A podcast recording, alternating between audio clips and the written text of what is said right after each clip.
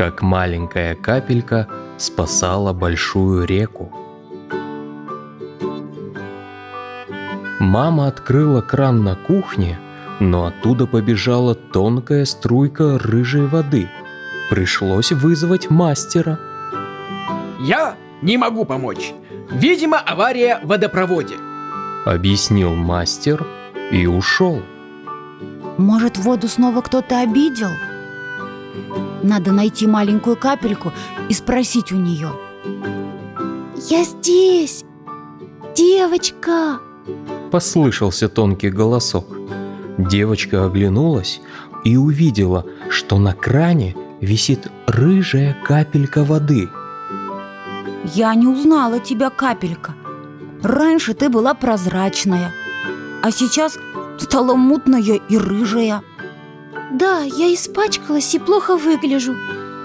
Ты помнишь, девочка, как весело я плавала в луже? А потом я попала в озеро, а из него приплыла в ручей, а из ручья в реку.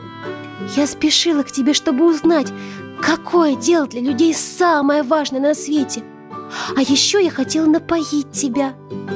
Теперь я испачкалась и не могу никого напоить. Река велела мне рассказать о том, что очистная станция плохо работает. Грязная вода попадает обратно в реку и пачкает чистую воду. Что же делать? Люди не могут пить грязную воду. Не волнуйся, доченька. Надо рассказать всем людям о том, что случилось.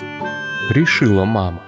Они положили маленькую капельку в баночку и отправились на телевидение. Сначала девочку и ее маму не хотели туда пускать. Вы хотите, чтобы люди заболели от грязной воды? Строго спросила маленькая капелька. Говорящая капелька? Это будет сенсация! Обрадовался диктор телевидения и передал срочные новости. Срочные новости. Даже маленькая капелька заговорила, чтобы заставить людей беречь воду.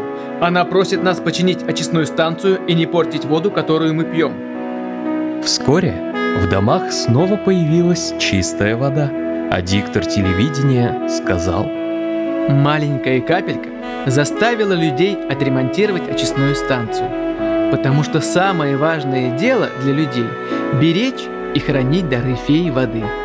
И ручейки, и озера, и реки, и даже маленькую капельку воды –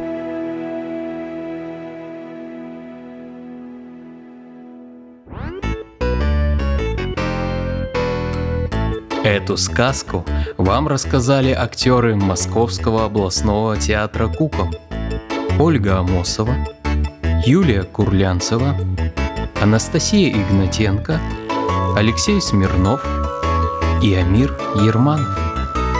До новых историй!